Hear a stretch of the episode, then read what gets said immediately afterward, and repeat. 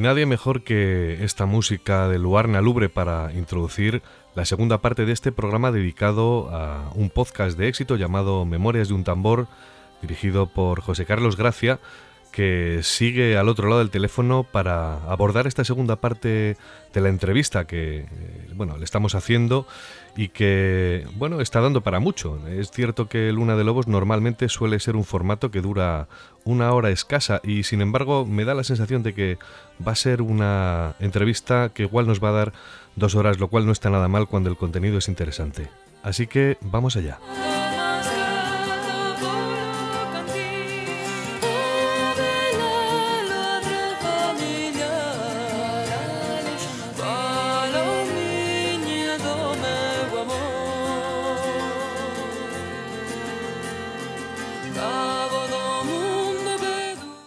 Has hablado de precisamente el fenómeno de las brujas y la Inquisición eh, como uno de esos fenómenos eh, eh, en los que se nos ha achacado bueno, pues ser quizá el, vamos, ¿no? La gran bestia negra, ¿no? En, Europa sobre este fenómeno de la Inquisición.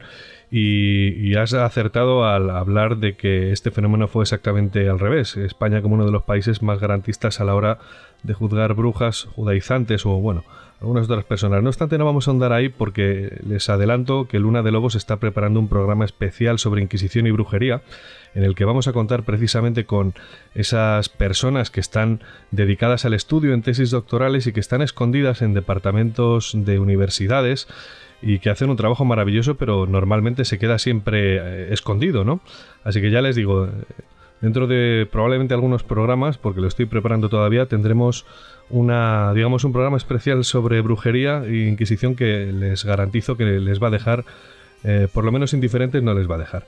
Y ya que estábamos hablando de la leyenda negra, y estábamos introduciendo este fenómeno del que vamos a hablar un poquito más adelante, me gustaría saber eh, si es cierto lo que te voy a contar o al menos qué opinas tú, porque eh, nosotros podríamos decir que somos ahora mismo herederos en este país de un fenómeno como si hubiera sido una gran tragedia, ¿no? La gran tragedia española. Eh, es como si fuera un gran desastre como nación, ¿no? Y uno de los orígenes que se me ocurre, ¿no? Abuela Pluma, eh, es de nuestra, no solo nuestra caída como hegemonía territorial, como imperio, también como artística y cultural, eh, estoy hablando con la pérdida de las colonias, el fenómeno cuando dejamos de ser imperio, pero sobre todo eh, vamos a ir a esos orígenes de ese gran desastre como nación al que apunto, a ver qué opinas tú. Y para mí quizás sería la expulsión de los judíos y los musulmanes, eh, uno de los primeros ladrillos de esa gran tragedia. Es decir, por culpa de esto perdimos a las mejores mentes, a los mayores exponentes de la cultura y la ciencia que estaban asentados en nuestro país y quizá entramos en un periodo de más oscuridad. ¿Qué es lo que opinas? Sí, eh, pasa que estamos hablando de siempre. ¿Qué tuvo aquello de fenómeno cultural y qué tuvo de fenómeno económico? ¿no? Eh, pues la verdad es que la verdad es que la, expulsión fue la expulsión de los, de los judíos. Bueno, pues los judíos eh, fueron expulsados de España, se sabe mm, mucho sobre ellos, se habla mucho sobre ello, se le ha dado mucho bombo, que además a partir de mañana los vais de aquí, es decir, o sea, como una expulsión, un antes y un después, ¿no? Personas que han estado aquí, que tenían generaciones y generaciones en la península, pero es que realmente los judíos sufrieron persecuciones en toda Europa. Pero es que fue un proceso que es, es mm, paralelo en toda Europa. Entonces, eh, volvemos a lo mismo. ¿Pudo ser perjudicial? Sí, culturalmente seguro, y económicamente también, para algunos, ¿no? Eh, decir, se quedaron ciudades con, con eh, digamos, sin ese sustento, ¿no? De, de, bueno, que la gente eran realmente los primeros empresarios, ¿no? De alguna forma. Entonces sí, claro que fue negativo, por supuesto. Los moriscos, pues por supuesto que también eh, es un choque, un choque, mm, es un choque muy fuerte, es decir, expulsar a comunidades que han estado durante, durante siglos y siglos, ¿no? Pero es que ocurrió, ocurrió en más lugares de Europa, es decir, eh, en las monarquías de aquel momento, si te metes en el pellejo de aquella gente, eh, su ideología, su manera de ver la vida, es decir, no querían herejes en su, en su territorio, es decir, no, no, es que hasta que no entendamos esto, pero claro, ¿qué es negativo el, hecho? Claro que es negativo, por supuesto que es negativo, pero no podemos asignarnos nosotros todo, toda esa pena, ¿no? toda esa carga, la carga de toda Europa, de todo Occidente, ¿no? en España. Realmente no nos, no nos hemos podido defender, no nos hemos podido defender porque, primero porque en su momento fuimos sucedidos por, por vamos a ver, aquí hay un tema muy importante, por ejemplo, que siempre comentaba, eh, eh, voy dando así pinceladas se van ocurriendo porque, porque realmente tiene tantos, eh, tiene muchos matices este tema. Pero por ejemplo hay un tema importante y es cuándo, digamos, eh, comienza también la leyenda negra. ¿Cuándo es el momento en que, en que ese, eso, lo anti-español empieza a, propagarse por, bueno, realmente por toda Europa? Y es con el nacimiento de la imprenta. La imprenta, una cosa es oralmente, que haya leyendas y haya noticias sobre sobre los españoles. Una, cuando he conocido un español en París, se me ha dicho esto, he, estado, hecho un viaje al Canadá francés y eh, español. Vale, eso es, digamos, puede llegar noticias, puede haber una leyenda sobre un país, puede haber, bien. Pero la imprenta realmente es lo que, mm, que nace en Centro Europa, Centro Europa protestante, en Holanda. Es decir, el, el pábulo que se da a las noticias con la imprenta, lo anti-español y la leyenda negra es clave. Y tenemos tenido hasta esa, esa mala suerte, es decir, que las potencias que nos van a, a denostar que lo van a suceder son potencias que van a usar la imprenta para, para dar todo esto, para, para comunicar, ¿no? para comunicar y para expandir esta, esta leyenda negra. ahí no hemos tenido suerte, pero evidentemente los imperios acaban y los imperios, otros imperios acaban, otros imperios empiezan. Lo que pasa es que evidentemente también eh, nosotros mismos, que hoy mismo, hoy, en el siglo XXI, con la información que hay, con las posibilidades que tenemos de, de saber, de conocer, que sigamos pensando que tengamos ese sentimiento de culpa, ¿no? ese, ese complejo de, de, culpa realmente, de inferioridad con respecto a otras, otras potencias, somos menos europeos, somos es que me, parece, me parece inadmisible. ¿Y por qué es eso? Porque las personas no quieren, no quieren conocer, las personas no quieren saber, no quieren interés tampoco. Es que un chaval de hoy, un chaval de, un chaval de 14, 15 años, ¿tú qué le importa realmente que la leyenda negra o le importa que España? Realmente viven en otra, en otra dimensión. Eh, no se les ha inculcado, digamos, ese ese espíritu de lectura, de conocer, de saber, y sobre todo el espíritu de ser críticos con lo que les llega. Si, vamos, si yo me zampo las noticias y a veces digo, madre mía, ¿cómo es posible que me haya creído esto? ¿Cuánto te ha pasado? Leer un titular y dar validez a ese titular. Y al rato, leerlo otra vez o alguien te dice otra noticia, madre mía, ¿cómo me la han colado?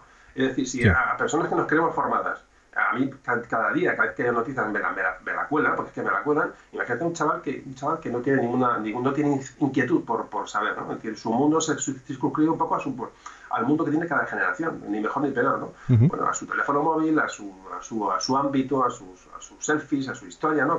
Yo ya no, tampoco desconozco cómo son los chavales de hoy día, pero realmente eh, falla, falla, evidentemente, falla la enseñanza.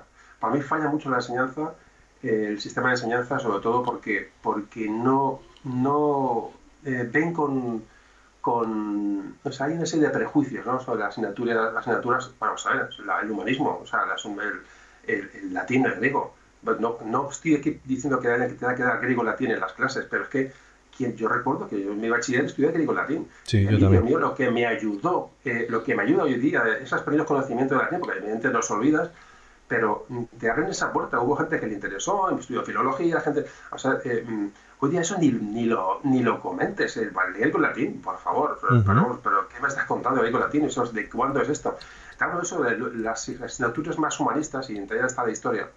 O, vamos a ver, simplemente, vamos a ver, simplemente la ortografía, la ortografía a la hora de escribir, la redacción, es decir, la sintaxis, es decir, escribir con corrección que no se trata, que no se trata de un desnovismo, se trata de cuando tú te comunicas con una persona, te puede entender. Si tú cambias el complemento directo del lugar, la frase no tiene sentido, chaval, no tiene sentido. y, pero eso, cuando digo chaval, me refiero ya, conforme edad, ya hablo ya del padre, del, niño, es decir, cómo los padres van a protestar a los profesores, ya digo, porque en la enseñanza hay una enseñanza de, una enseñanza de un tipo y una enseñanza de otro, hay una enseñanza más elitista, es así, y otra menos elitista, y pues en la enseñanza más, menos elitista, la enseñanza pública, por ejemplo, pues por mi experiencia, por lo que conozco de ella, pues eh, todas estas historias eh, ocurren.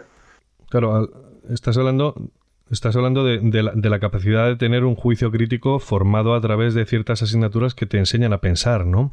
Vale, Luis, el treinta y tantos por ciento, de la, hace, fue el 2005, pero fue hace 15 o 10, 12 o 15 años, el 35 o el 33, no recuerdo, a lo mejor es una cantidad exagerada, el 30 seguro, de 30 para arriba de, las, de la población española, población española cree que es el Sol el que gira alrededor de la Tierra. No es verdad esto. sí, es verdad. Entonces, claro, ¿qué ocurre? Dices, y dices, joder, macho, es que, tío, notas tú cuando sales a la calle no te, no te planteas, un tío del siglo XXI, no te planteas de en qué universo vives. Que los pero es verdad, estas, estas cifras son reales. El, el, 30%. Me parece increíble, te lo juro, José Carlos. Sí, sí, sí, sí, el 30%. Claro, eh, es, un, es un dato quizá aislado y que no pasa nada. Eh, puede ser verdad eso, no, tiene ni la más puñetera gracia. Porque, claro, entonces, esa gente, digamos, primero una formación mala y segundo, una falta de inquietud, porque yo entiendo que es un dato que el que has estudiado y se te olvida. ¿Quién da la vuelta a dónde? Vale, pues vale, eh, vamos a, vamos a ser benevolentes, ¿vale?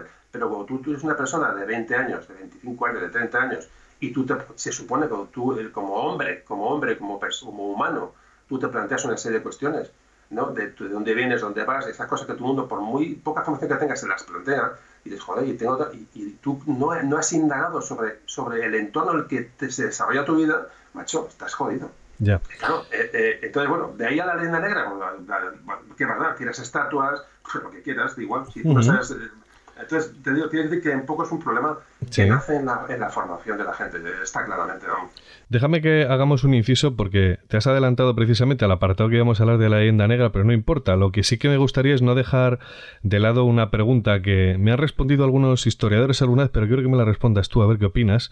Y es si es cierto ese mito, hablando, estábamos hablando de los reyes católicos, para volver al contexto de, bueno, de la expulsión de los moriscos, de la expulsión de eh, los judíos, judaizantes, etcétera, y me gustaría saber si es cierto ese mito, que se, eso que se dice de que las tres culturas convivían en paz y armonía en ciudades como Toledo, ¿no? El Toledo de las tres culturas, eh, o en Granada, eh, pero sobre todo como máximo exponente de la ciudad de Toledo, eh, en el que ya digo que vivían en absoluta armonía, ¿no? haciendo un intercambio cultural maravilloso eh, que fomentó la traducción de grandes libros, grandes obras que no se perdieron y que se tradujeron, gracias a Dios.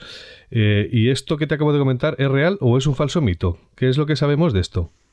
Bueno, para empezar, has hablado de la Escuela de Traductora de Toledo, que es fundamental para, para, esa, para que hayan, se haya toda esa cultura, ¿no? De, haya, se tradujeran al latín eh, pues fundamental, eso que, has comentado. Y en cuanto a lo que me comentas, primero, habría que, primero, habría que ver eh, la casuística por zonas. Es decir, yo he visto, porque los viajes que he hecho, y ves, ah, te encuentran guías, y lees, y ves, y tal, depende por eh, esa, esa coexistencia eh, o esa convivencia, era, era, coexistencia o convivencia, un poquito la, la cuestión. ten en cuenta que eran, eran familias de mucho, de mucho tiempo, es decir, durante mucho tiempo habían convivido, habían coexistido en las, ciudades, pero había, una gran diferencia entre, entre, las culturas. Para mí, si al final tengo que decidirme entre si había, había más o había menos, yo creo que había menos. El poner, eh, poner un país idílico ¿no? de convivencia, yo creo que no era así. De hecho, tienes los, los pogroms contra los judíos, es decir, se asesinaban judíos, pero de la manera o sea, pero porque se decía que alguien decía que un, habían visto un judío eh, que había matado a un niño no sé dónde, se mataban 10.000 judíos en Sevilla. Vamos a ver, pero sin, ningún, pero sin pestañear. Si hubiera habido una coexistencia o, o, una convivencia, esto no ocurre. Es decir, la gente se hubiera, se hubiera, mm, parado los carros, ¿no? No, ni mucho menos. Es decir, había, primero había una, un afán de, de, bueno, de hacerse con las riquezas del otro. Normalmente las, cada comunidad tenía su parcela, tenía sus de hecho, la comunidad judía, por ejemplo, pues de todos, de todos sabido, ¿no? que, que, económicamente eran las clases más, más pudientes, había prestamistas, etcétera, etcétera, etcétera. Y, y entonces, claro, eh, eh, cualquier llamamiento a la violencia era, era automáticamente era, era secundado. Eso no ocurre si hubiera habido un, un buen rollito, está clarísimo. Con los musulmanes, pues más, más de lo mismo. Quizás, fíjate, con, los judíos fue mucho más duro, la verdad. Eh, con la convivencia con el mundo musulmán yo creo que fue un poquito más, más, eh, más benevolente entre unos y otros, pero con los judíos, por ejemplo, para nada, para nada. Vivían en auténticos guetos. En todas las ciudades antiguas, incluso pueblos, tú encuentras el barrio, la judería. Eh, es decir, mm, si hubiera habido otro otra, otra, otro concepto de convivencia, eso no existiría. Antes ha señalado eh, la imprenta como detonante, como responsable de una campaña de intoxicación acerca de la reputación de España. De esa campaña eh, de intoxicación se vino a llamar, o se conoce hoy día como fenómeno de la leyenda negra. Y la cuestión es que ese fenómeno se extendió por toda Europa y después por todo el mundo. Incluso ha llegado hasta nuestros días. Eh, por eso que comentabas antes eh, que somos un pueblo que siente vergüenza de, vergüenza de sí mismo. ¿no? Em, la cuestión es qué países nos tenían más pelusa y, qué es lo que hacían, ¿no? Y sobre todo, ¿por qué? ¿Cuándo nace todo esto y en qué, en qué momento? No, no solo con la imprenta, quiero decir, seguramente pasó una década eh, o, ya llevaban tiempo cargando tintas contra nosotros, ¿no? ¿Qué es, qué es lo que sucedió exactamente para que esa leyenda negra se generara? Para mí, hay un foco fundamental, fundamental de, donde, eh, vamos a hay varios focos, pero a mí más, el más importante es eh, Holanda, los Países Bajos, es decir, cuando España domina aquella zona, la España, eh, o el imperio, el imperio, digamos, el imperio eh, de los Austrias, el imperio mm, hispánico, domina aquellos, aquellos países, realmente, bueno, ahí hay una, bueno, hay, una alineación ¿no? de, la, de, de, aquellos pueblos, de alguna forma, cultural, religiosa, entonces ahí nace, en los Países Bajos, lo que conocemos como Holanda y esa zona, pues una zona que luego mm, se demostró que económicamente tiene un potencial tremendo. Y claro, cuando salen de, aquella, de, aquel, aquella dominación realmente, pues es cuando aquello estalla, es decir, los, los, cuentos que se cuentan de hecho hoy han llegado hasta el imaginario popular de actualmente, es decir, el español, el duque de Alba, todo esto. O sea, hay leyendas de los niños del, si lo sabrás, imagino que lo sabes, sí. aquí no existe el hombre saco, y ahí va el duque de Alba, ¿no? Por los niños por la noche y tal, ¿no? Pues claro, eh, eh, eh, claro, es que esto es, es, pero es razonable, decir, es razonable. Luego, por otro lado, pues mente Inglaterra.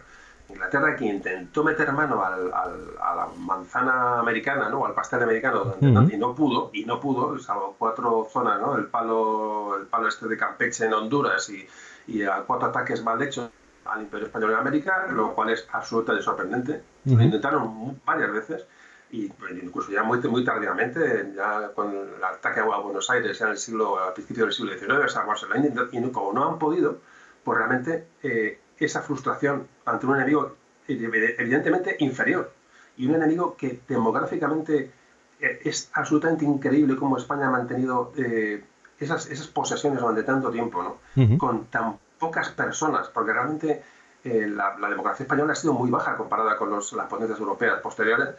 Y muchas veces yo lo digo, ¿cómo se puede mantener esos territorios, esos vastos territorios con cuatro? ahí sí que eran cuatro datos, pero cuatro datos.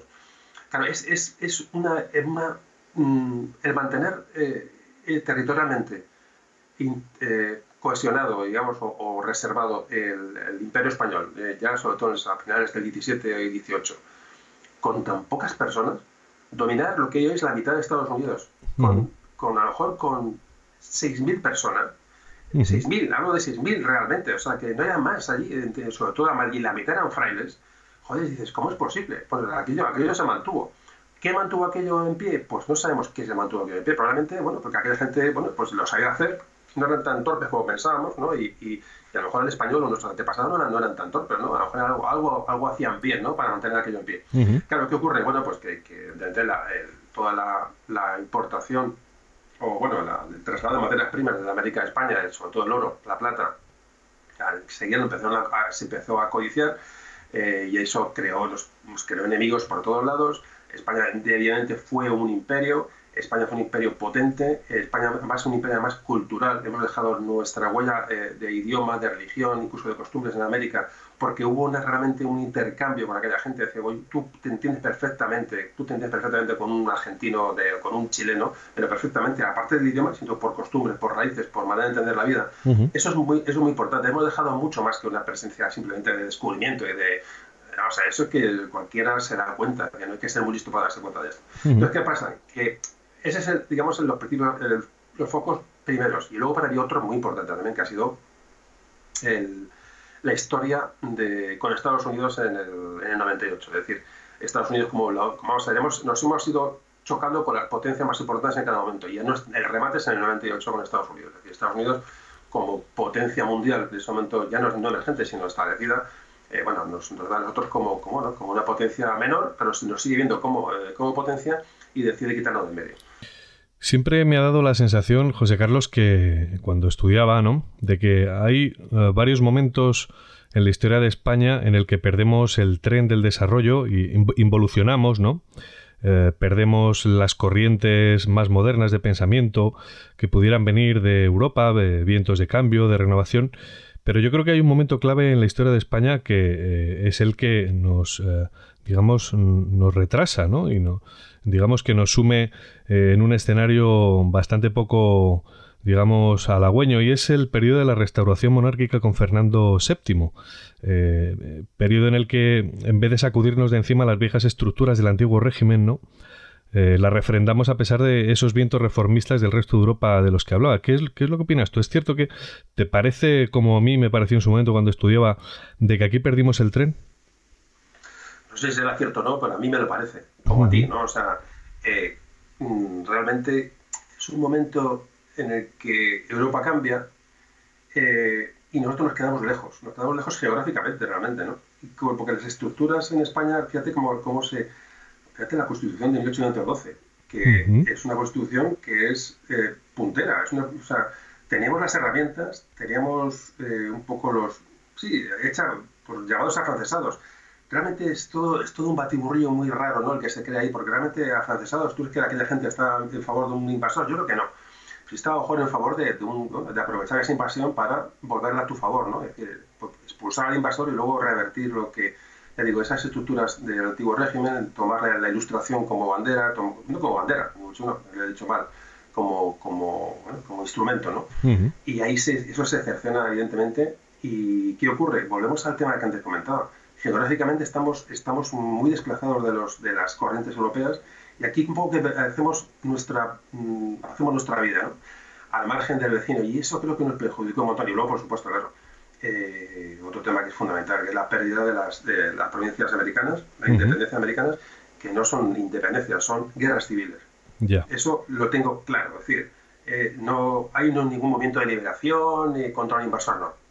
Vamos a quitar eso de Belito. Eso, ahí sí que creo que puedo hablar con conocimiento porque, porque me gusta el tema y es ahí se produce una guerra civil. Es decir, las independencias eh, americanas son guerras civiles entre españoles, entre criollos y no, me da igual, criollos o no criollos, pero son provincias españolas que mm, buscan su separación de la, de, la, metrópoli, además de una manera un poco, mm, iba a decir cobarde, no, no, quiero decir la palabra cobarde, pero sí aprovechando una debilidad increíble ¿no? que tiene eh, en la que está la, la península, ¿no? la, monarquía española, que está actualmente deshecha, eh, aprovechan momentos de, debilidad para, para, bueno, para iniciar esos movimientos de insurrección que realmente son guerras civiles, porque realmente son movimientos buscando el qué, la economía, lo económico, es decir, vivir mejor. Y aprovecho ahora que me voy de aquí, bueno, es que es, es, obvio, no hay, no hay ningún movimiento de opresión, no hay un opresor, no hay un conquistador que esté, tienen, vamos a ver, estamos hablando ya del siglo XIX, eh, lo que pasa que bueno que sí es verdad que están muy influenciados ahora por las por las por la, la, evidentemente son influenciados no tanto como se cree influenciados por la Revolución Francesa y sobre todo por la independencia de las colonias, de las 13 colonias norteamericanas, evidentemente esto influye como corriente de, digamos, de, bueno, de, aparte que eso es lógico que es producto, es decir, era normal que aquello, aquello se produjera, es decir, la, la escisión de, esas provincias tan lejanas y ya muchas veces con, bueno, con, con, sociedades tan diferentes, ¿no? una sociedad criolla, una sociedad peninsular era, muy, era muy diferente. Pero de ahí a que fuera una guerra de liberación contra un conquistador, de eso nada, fueron guerras civiles, absolutamente guerras civiles. Precisamente me has introducido el siguiente punto que vamos a tocar, eh, que es ya el penúltimo. Estamos eh, todavía nos queda un poquito, pero estamos terminando la recta final y es la cuestión de las guerras civiles. Eh, es curioso porque la gente normalmente no lo sabe, pero hemos pasado de en los últimos 200 años a vivir cuatro guerras civiles en nuestro país. Y estas son las tres guerras carlistas, que se les llamó así con posterioridad, pero en su momento eran guerras civiles. Y luego la guerra que todos conocemos de este siglo pasado, del, siglo XX, que es la guerra civil española del 36 al 39. Mi pregunta es, ¿qué le pasa a España y de dónde viene tanto odio? ver, volvemos a, yo creo que al tema que antes hablábamos. Primero, es ese eh, movimiento fallido ¿no? que nace en 1812. ¿no? Ahí nos, eh, eso falla, falla y cuando algo falla, digamos, la, la, la, reacción es, es, mayor. ¿no? Fernando VII, Fernando VII evidentemente o sea, eh, es producto, cuando hablamos de Fernando VII, como es el, ¿no? el, el felón, el traidor, vale, bien, muy bien. Pero realmente Fernando VII está puesto por una serie de, una serie de, de de estructuras, ¿no? De estructuras ya establecidas en el país que, de iglesia, nobleza, etcétera, etcétera, que, es, que parece que es arquetipo en España realmente y son los que... Pero ¿qué ocurre? Que antes, vuelvo a lo de antes, para mí, ya, mi opinión personal, ¿eh? ahí sí que no te digo, yo creo que nuestra situación geográfica nos destrozó. O sea, mm, allá se pega ello. Es decir, además, además en España como si aún tenía alguna eh, posibilidad de rehacer, de rehacerse como potencia, como imperio, porque aún América no se haya perdido, perdón, el, resulta que, que, bueno, que, que, se, dejan que se disgregue en España, o sea, en, en, Sudamérica y en Centroamérica se producen las, las, las, independencias, España se va al garete económicamente, y, y, no hubo corrientes culturales que al pueblo español le llegaran de países vecinos y dijeran, mira, esto es lo que pasa en Francia, pasa en, en Alemania, pasa en Holanda, pasa en Italia. Es decir, fíjate como Italia, como Italia, que nos parecemos tanto como llevamos mm, caminos tan diferentes en este momento. Y yo creo que es por nuestra poca relación con el norte. Nuestro único vecino era Francia, que, que no nos ayudó en nada. Y yo creo que, mm, te digo que, que para mí, esa, ese, el problema nace aquí, nace por esa situación geográfica. ¿Qué ocurre? Bueno, porque en nuestra, burbuja pues empezamos a, empezamos a mirar los unos a los otros, es decir, esas rencillas eh, que, son sociales, que son a veces territoriales. La influencia de la Iglesia en, la gente era tremenda, que digo que no digo como una crítica, lo digo porque es que era así. Es decir, la, eh, gente iba a, la iglesia y, el, y la, la, homilía que daba el, sacerdote eh, era, y era influenciable. Aquí nacen, nacen muchos movimientos sobre el, el carlismo, nacen movimientos nacionalistas, eh, los movimientos liberales son, son absolutamente barridos, eh, quitando unos pocos, unos pocos años eh, que, aquello triunfa. Nacemos con esa, ese mirar al de al lado con, con, recelo y sobre todo, ya digo, es que no tenemos un enemigo común. Mientras en Europa están pegando, ya digo, lamentablemente, guerras entre, entre potencias europeas, la, guerra franco-prusiana, por ejemplo, nosotros estamos inmersos en guerras en Europa, en España no, en España estamos mirándonos y mirando al vecino, y eso se, se va alargando, se va alargando aquello, y eso nos lleva evidentemente a un siglo XIX siniestro, para mí siniestro, sin duda. Y el siglo XIX que es siniestro nos lleva, evidentemente, ya, por supuesto, ya en la puntilla es a principios del XIX, la pérdida de, las provincias americanas, y que acabará en el 98 con la pérdida de Cuba, que ojo, Cuba era muy importante económicamente para España, es decir, eh, Filipinas, Cuba, seguían, ahí, ahí nos dan, nos dan la puntilla no tenemos capacidad de defendernos y encima nos miramos, en vez de buscar enemigos exteriores, nos miramos hacia adentro. en vez de, eh, yo creo que es, que es ya digo, siempre digo el tema de la, de la situación geográfica de España como, un, como, como uno de los, de los condicionantes más importantes para, para que los españoles en sí no tuvieran noticias de otras cosas diferentes, de otras corrientes diferentes. Estamos muy aislados. Y luego, repito, en las guerras mundiales seguimos aislados, entonces no tenemos enemigos comunes, no tenemos invasores, no tenemos tenemos eh, eh, países a los que enfrentarnos, entonces nos, miramos hacia nosotros mismos. Eh, parece, digo, parece una, explicación un poco, un poco... No, es interesante, es la explicación del ombligo. Fíjate, nunca lo había pensado así, pero tienes toda la razón.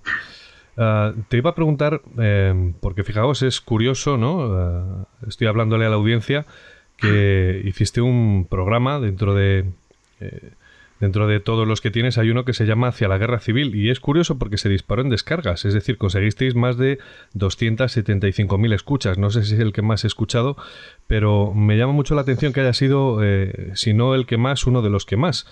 Uh, quizá, ¿qué responde esto? ¿Crees que es una casualidad o es que crees que la gente, como no hemos estudiado guerra civil en el instituto, en la eh, en primaria, ¿no? Es decir, como es un tema tan desconocido, tan tabú en este país todavía, a pesar de que han pasado 80 años, eh, ¿a qué crees que puede responder este fenómeno? Yo creo que el, iba a decir que, iba a decir que, es tan tabú, yo creo que no, no, es tabú, quizás es de, debería ser más tabú de lo que es, es decir, eh, yo creo, para mi, mi, punto de vista, es decir, un conocimiento de lo que pasó, pero tú no puedes trasladar esos sucesos a hoy. No los puedes trasladar, por mucho que tú quieras. Es más, y aunque veas un paralelismo, tú por responsabilidad tú no debes de trasladarlo, mm. porque no todo el mundo está preparado para trasladarlo. No sé si me estoy explicando.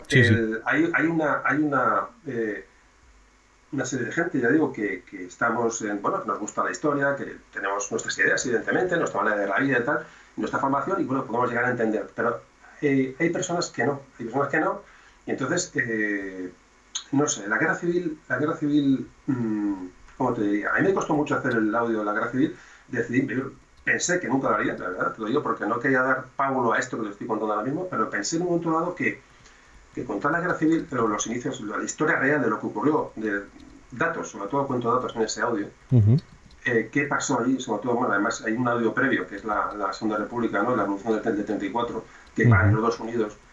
Yo creo que contar los hechos de la manera más, más lejana posible y más y a la, vez que lejana personal, es decir, porque yo tengo mi, mi, toque personal, un poco un toque a veces de, de impotencia, ¿no? De impotencia ante lo que estamos mirando de lo que pasó hace 80 años o 90 años. Es que eh, no podemos trasladar aquellos sucesos ahí. A la gente dice, no, porque sí, porque los partidos son los mismos y gente busca paralelismos y tal. Joder, macho, ya olvídate de aquello, macho, olvídate de aquello. De que fue una guerra, además, fue una guerra terrible, porque además eh, eh, no había ni medios militares ni nada. aquello fue un desastre. Las potencias europeas, bueno, hicieron aquí lo que quisieron con nosotros. no sé, fue todo tan triste, tan lamentable. Y eso lo han vivido mis abuelos, quiero decir, incluso, mi padre no, pero casi. Entonces, claro, dices, joder, ¿cómo estamos volviendo a esto? Vamos a darle una visión, una visión, vamos a una visión eh, no políticamente correcta ni equidistante, porque yo no lo soy eh, para nada, pero sí que hice un podcast en el cual intenté extractar de fuentes muy concretas, fuentes que nunca, nunca desvelaré, eh, porque si le dicen, ah, ¿qué, te basaste? Bueno, tú le dices, dame bibliografía de aquel programa. Joder, que podés bibliografía de aquel programa, tal, ah, un rojo, no sé qué, para arriba la gente de la pena, ¿no? Claro. Eh, además, ¿qué pasa? yo sé que la mayoría de la audiencia a un tomar es gente formada, gente que puede estar de acuerdo o no con lo que digo, con lo que dejo de decir, pero gente que te escuche, gente que, que razona y gente que se empapa de lo que otra persona opina. Entonces, pero siempre está, les grito, vuelvo a estas minorías, ¿no? Tan ruidosas a veces, y ahí pecamos, eh, yo ahí peco, por ejemplo, de decir, bueno, ¿por qué no, no hay bibliografía? Pues primero, por no aguantar estos cuatro payasos. Uh Quiere decir que, que, a veces a, lo mejor no hacemos lo que tenemos que hacer. Mucha gente me pide bibliografía y yo no la doy porque no quiero, eh, no quiero digamos, contaminar el contenido. Es decir, porque en el momento que des un nombre, un autor o un escritor, la gente te va a asociar o va a asociar el contenido con tal. Entonces, pero claro, pero estamos privando de la información real a las personas. ¿Por qué? Por evitar a estos ruidosos. ¿no? Yo creo que estamos todos en esa, esa, en esa historia. Pero bueno, volviendo al tema de la guerra civil. La guerra civil, ese programa me costó hacerlo porque, me, mm, no por miedo a nada, no, porque no, no, no, me, no me apetecía. Y hubo un momento, no me digas cuál, que, que, dije, hay que hacerlo, hay que hacerlo, y un podcast largo, lo elaboré con mucho cariño, con tal, me gustó mucho hacerlo, y luego al final he hecho mm, casi medio audio son, no, medio, poco menos de medio audio son casi consideraciones personales mías, es decir, un poco mi experiencia eh, eh, a lo largo de mi vida, ¿no? de, las cosas que yo viví, que, que, he vivido de mis padres, de mis abuelos, mis, mis sensaciones, ¿no? Y sobre todo, eh, una de las cosas que más importantes es el, el no sé, la, la, para mí, de las, bueno, hay muchas conclusiones en ese audio, pero una es, es, no te fíes de tu abuelo. O sea, no te fíes de tu abuelo. Interesante dato este. No te fíes de lo que te dice tu abuelo, lo que le hicieron a tu abuelo, porque tu abuelo puede ser un asesino y, y tú no, nunca lo vas a saber. Eh, no te, no te, no, digamos, no metas en, eh, dentro de tu, eh, no familiarices la guerra civil ni la, la bajes a ese peldaño tan bajo, ¿no? De, de tu visión personal de tu familia, porque realmente, y es que hay mucha gente que sigue haciendo eso. Estabas hablando del polvorín, que es ese binomio eh, maquiavélico entre que mezcla, bueno, ese binomio de minorías agitadoras, ¿no? Y falta de educación para que, bueno, los eh, ciudadanos eh, bien pensantes o mal pensantes sean capaces al menos de discernir cuál es la realidad. Es un binomio muy inflamable y peligroso para todos, pero sobre todo hay una cuestión que me gustaría preguntarte, qué es lo que opinas tú. Antes hemos hablado de que no se estudia bien la historia en las escuelas españolas, de que a veces eh, tenemos, sentimos esa cierta vergüenza o nos quedamos eh, bueno, como a medias, pero eh, a la luz del fenómeno de la cuestión catalana y de la cuestión vasca, eh, y probablemente el, resto del territorio, pero centrándonos en esas dos, ¿crees que la historia se trata de forma tergiversada en las aulas? Sí, hay una necesidad grande del, del, hombre, te repito, ya no solamente en España, sino en el mundo occidental, de identificarse con algo, es decir, con una bandera, con un movimiento, con una identidad. Claro, si aquí encima tienes un idioma diferente, pues ya está, ya está. ¿Esto cuando, empieza? Evidentemente, vamos a ver, que son, que en el caso de España, que somos eh, un país un país grande con una, con una serie con regiones diferenciadas, sobre todo idiomáticamente, sobre todo porque, bueno, porque eso, es, eso es respetable. Pero claro, como tú tienes necesidad de identidad y no la tienes, son sociedades, porque todos somos pobres, es decir, somos, para mí somos sociedades pobres culturalmente, porque nos ha tocado vivir esta época.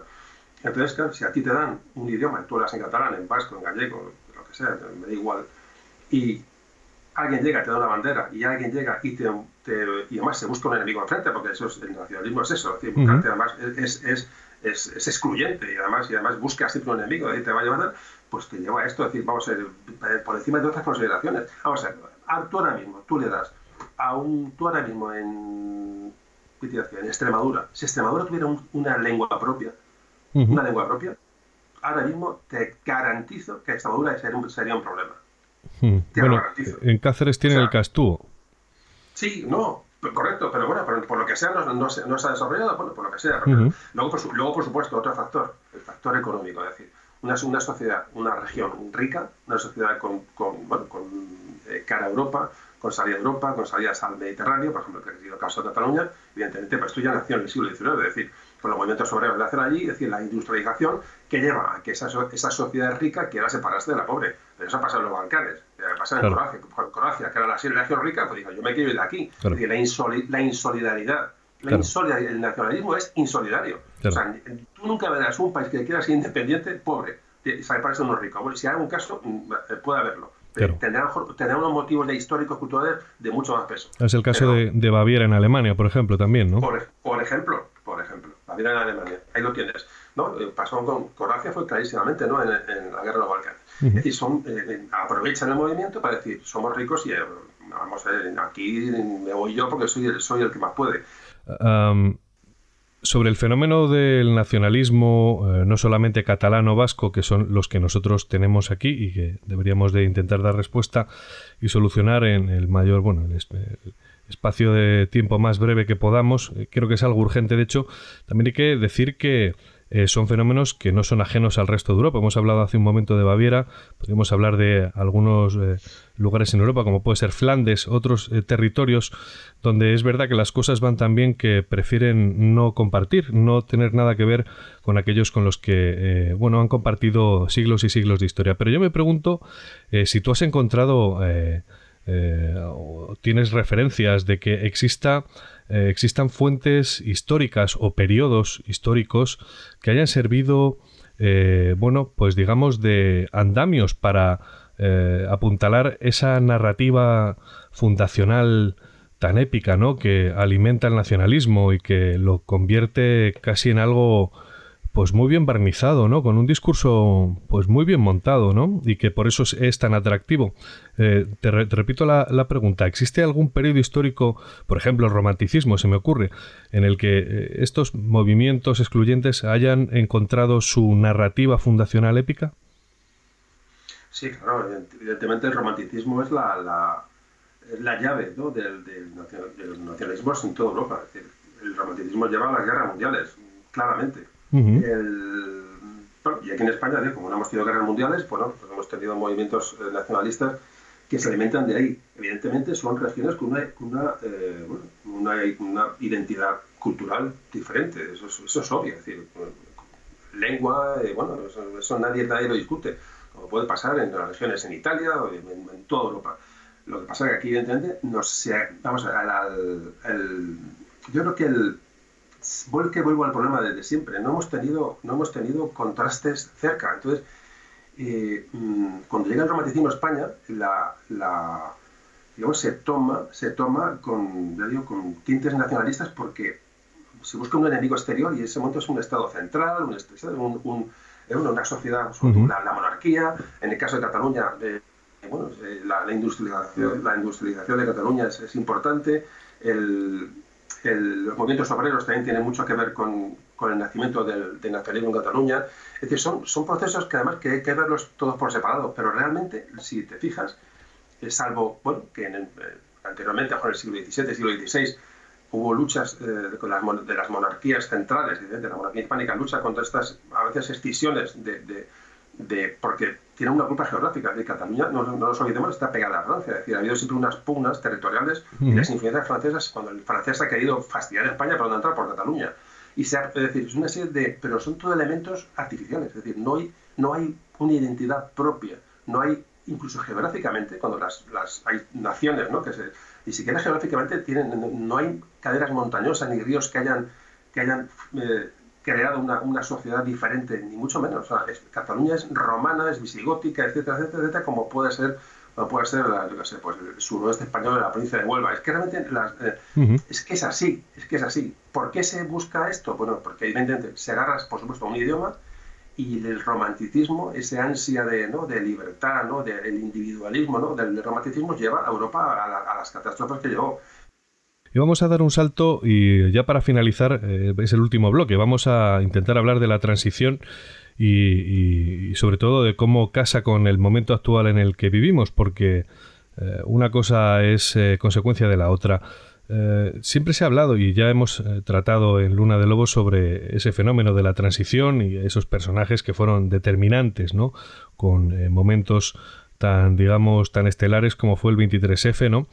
Pero, ¿cuál es tu opinión personal? ¿Tú crees que la transición fue tan modélica como se dice? ¿El modelo del que vivimos a día de hoy, heredado esa constitución, crees que fue tan modélica como se dice? Y si y si es así, o si no es así, no sé si crees que deberíamos de refundar eh, nuestra democracia y fabricar otra constitución y, bueno, secundarla entre todos. ¿Qué es lo que opinas?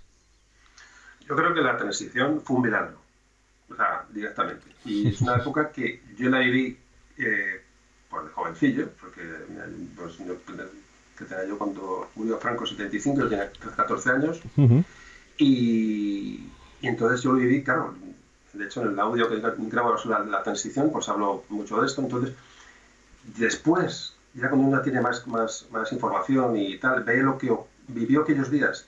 Y luego uno ya conoce, cuando tiene más, más preparación, más, más, más información, ve lo que podía haber pasado, yo creo que fue un milagro. Fue eh, una, vamos a ver, modélica, pues que modélico aquí ni nada, vamos a ver, ¿qué modélico? Vamos a ver, ¿qué modélico? Es que, es que, es que pasa a exigir, ¿no? A un país que, nace que viene de una dictadura, un país que, culturalmente era muy pobre, porque realmente yo veo un poco la sociedad que yo conocí, ¿no? Un poco la generación de mis padres y tal, ¿no? Sí. Y culturalmente no estaba, no estaba preparada. Es decir, una sociedad, bueno, que lleva una inercia, ¿no? Una inercia de muchos años y que, y que bueno, yo cuando, yo, yo recuerdo cuando yo veía a Franco, yo veía a Franco y veía, bueno, que yo no me planteaba que hubiera otro sistema diferente. Yo tenía 14 años, o sea, yo no tenía ningún tipo de información al respecto. Si veía a Franco que mandaba y más Franco manda. O sea, y, el, bueno, y el presidente francés, el presidente norteamericano, y yo nunca me planteé que por qué había aquí un Franco que nunca se... O sea, yo me lo iba a plantear, pero yo pienso que ni, siquiera gran parte de la, de la generación anterior, digamos, la, la, gente de, mis padres, se llegó a plantear aquello. Es decir, Franco estaba, eh, había sea, había, censura en una sociedad pobre culturalmente, porque era muy pobre evidentemente, y Claro, se encuentra ante, ese abismo de, repente de decir, joder, se muere Franco y ¿qué pasa? Yo fíjate lo que te digo, yo creo que la gente quería tranquilidad. Eh, y, y, los políticos del momento, yo creo que lo supieron hacer. Mm, yo creo que la oposición también supo, supo ceder yo lo que ahora viendo, viendo, mirando hacia atrás, yo creo que la legalización del Partido Comunista fue otro, otro milagro, fue, pero un milagro necesario. O sea, si en aquello yo creo que no hubiera sido una transición eh, pura, yo creo que se legalizaron todos los partidos, todos los partidos políticos que eh, fueron las primeras elecciones, de las que recuerdo yo con, ahora con cariño. Con, claro, yo es que entonces, tú imagínate, cuando tú ves de momento por las calles, con, pero absolutamente empapeladas. O sea, lo de hoy es, bueno, que ya no sepa pena. Entonces eran todas las fachadas empapeladas de, de, propaganda y la gente estaba absolutamente despistada. Es decir, la gente no sabía quién era Felipe González ni quién era Suárez. De verdad te lo digo, yo por lo digo porque yo lo vivía. Es decir, eh, ah, ¿estos quiénes son? Y ahora viene el otro. Y la gente, a uno decía, los comunistas, tal. ¿Cómo que los comunistas? Como si fueran como si fueran extraterrestres, extraterrestres, no, no, en serio, eran, o sea, yo tengo esas sensaciones, claro, yo lo viví, entonces además con una edad que es, que es, una esponja, entonces te quedas con, claro, yo ahora veo todo aquello, veo la, la, lo que era el búnker, ¿no?, de la época, el franquismo más, más recalcitrante, veo la, la oposición fuera, veo eh, eh, la imagen del rey, cómo, cómo era una imagen continuista y no, no continuista, cómo se, vamos a ver, yo ahora veo todo cómo se articuló aquello y te digo que fue un milagro, fue un, un puñetero milagro. Interesante, interesante definición. Y estamos ya finalizando, pero sobre todo es un ejercicio, hemos hablado hasta el momento del pasado y ahora vamos a hablar un poco del futuro, eh, desde la, eh, digamos, base del presente. Vamos a hablar sobre Felipe VI y el futuro. ¿Tú crees que la monarquía va a sobrevivir en España? ¿Cuál es tu intuición? Pues no tengo la bola de cristal, verdad, pero no lo sé. Eh, no lo sé, la verdad es que no lo sé. No tengo, tampoco me, tampoco me preocupa. Quiero decir, bueno, como antes decía de los imperios, los imperios acaban, empiezan, bueno, hay ciclos. Bueno, ¿quién, quién nos dice que la monarquía se puede ahí eh, afianzar? No lo sabemos. O puede haber un cambio. pues, la verdad es que tampoco, tampoco nunca me ha preocupado. Es decir, no me, no, lo que me, preocupa es eh, eh, cómo la gente afronta estos, estos, estas encrucijadas, ¿no? que no son tan vitales, no para nada. ¿eh? Sí, bueno, tienes una perspectiva suficiente de la historia en todos estos años haciendo memorias de un tambor y por supuesto con la anterioridad leyendo historia y empapándote de esa pasión que tienes, ¿no? y por tanto me gustaría preguntarte, porque la historia no deja de ser una referencia perfectamente válida, el estudio de la historia, el conocimiento, como para adelantarse al tiempo muchas veces, ¿no? Y sobre todo con el análisis del presente. Y me gustaría que volviéramos a sacar esa bola de cristal ya casi última pregunta. Y, sería preguntarte que, cómo ves eh, el futuro para España a lo largo de eh, este siglo XXI, por lo menos esta primera mitad de siglo. ¿Qué es lo que eh, ves para España en este futuro inmediato? España la veo dentro de Europa. Es decir, yo soy un profundo europeísta, profundo, pero cada vez más profundo. O sea, digo que soy un, ya soy un, un, un, hooligan de, de, Europa, ¿no? y cada día más, y cada día más, y veo que la salida está ahí. Eh, claro, y luego ves el Brexit y dices, joder, dices, te, es un dice, Dios mío, pero claro, dices, ¿cómo los ingleses? No, los ingleses no, es la mitad de los ingleses. Pues hemos llegado al final de este denso y extenso Luna de Lobos, que espero que hayan disfrutado los oyentes tanto como yo. Luis, me has eh, hecho, has hecho un auténtico examen, ¿eh? yo... Sí, dime, dime, José Carlos. No, dime, dime, dime. No, te iba a decir que te agradezco mucho la clase de historia y sobre todo contada con esa pasión y esa perspectiva tan particular que diferencia precisamente tu podcast del resto de podcast de historia de moda. Es, así es, digamos, la marca de la casa de Memorias de un Tambor. Y así lo he sentido yo, quiero decir, te he escuchado varias veces y ha sido casi un programa de Memorias de un Tambor. Me he sentido dentro de tu programa más que tú dentro del mío, ¿no? Lo cual te agradezco mucho. Sí, como me des un poquito de, margen, cojo el hilo y empiezo a hablar, hablar, hablar. Además, evidentemente, bajo yo hablo muy rápido y muy, a veces un poco, no vehemente, pero sí un poquito, me, me, apasiono con estos temas porque realmente, ¿sabes qué pasa? Que no, no, no es un análisis histórico. Yo no, yo no soy profesor de historia ni soy esperador. Soy una persona que con experiencias y con ganas de, de, compartir lo que sabe y lo que es, lo poco que sabe. Y por supuesto, y te agradezco mucho el ratillo que me has, que me has que me has eh, dado aquí en tu programa, en tu, en tu, en tu rincón, en tu casa, porque bueno, mucha gente seguro que escucha tu audio, pero no conocía el podcast y bueno, a lo mejor algunos se arriman, otros no se arriman. Y bueno, este, podemos a este tío le podemos escuchar, otros digan que no, pero realmente, hombre, cuanta más gente se llegue, mejor, porque realmente es el, es el propósito de estos audios, ¿no? El compartir y cuanta más gente se impregne de, estas, de estas cosas, pues fenomenal. Quizá es eso nada más que eh, lo que nos mueva, compartir el pensamiento libre y enseñar a pensar a nuestros oyentes desde nuestra perspectiva libre siempre, por supuesto. Así que nada, José Carlos, gracias, muchísimas gracias. Te deseo que Memorias de un Tambor continúe con su andadura exitosa durante mucho tiempo y, y que siga creciendo en esa labor didáctica tan importante que lleva haciendo desde que nació en 2014 y que espero que llegue más y más lejos. Como digo, muchas gracias por estar en este Luna de Lobos y esperamos tenerte en otro programa más adelante. Un abrazo fuerte. Gracias Luis. Un abrazo.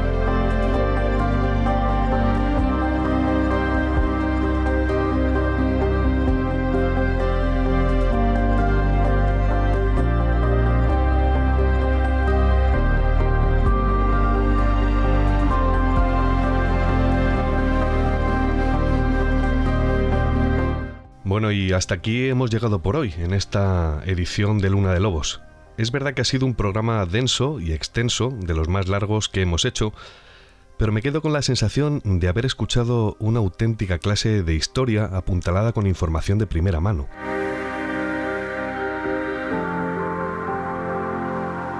He de confesarles que José Carlos me ha recordado a aquellos profesores apasionados, escasos e imprescindibles que marcaron mi vida académica y que consiguieron que amara asignaturas como historia, literatura o filosofía y que en parte eh, forjaron la persona que soy, mi personalidad. Así que a ellos les debo mucho. Y de paso me doy cuenta de la falta que hacen profesores así en nuestras escuelas, eh, profesionales que sean libres, honestos y apasionados con lo que hacen, y no funcionarios aburridos que eligieron la docencia porque era una salida segura de por vida. y es que eh, al fin y al cabo ellos son los que educan a nuestros hijos y nuestros hijos son el futuro. Ya han escuchado, el mayor tesoro de un país es la educación y todo empieza ahí.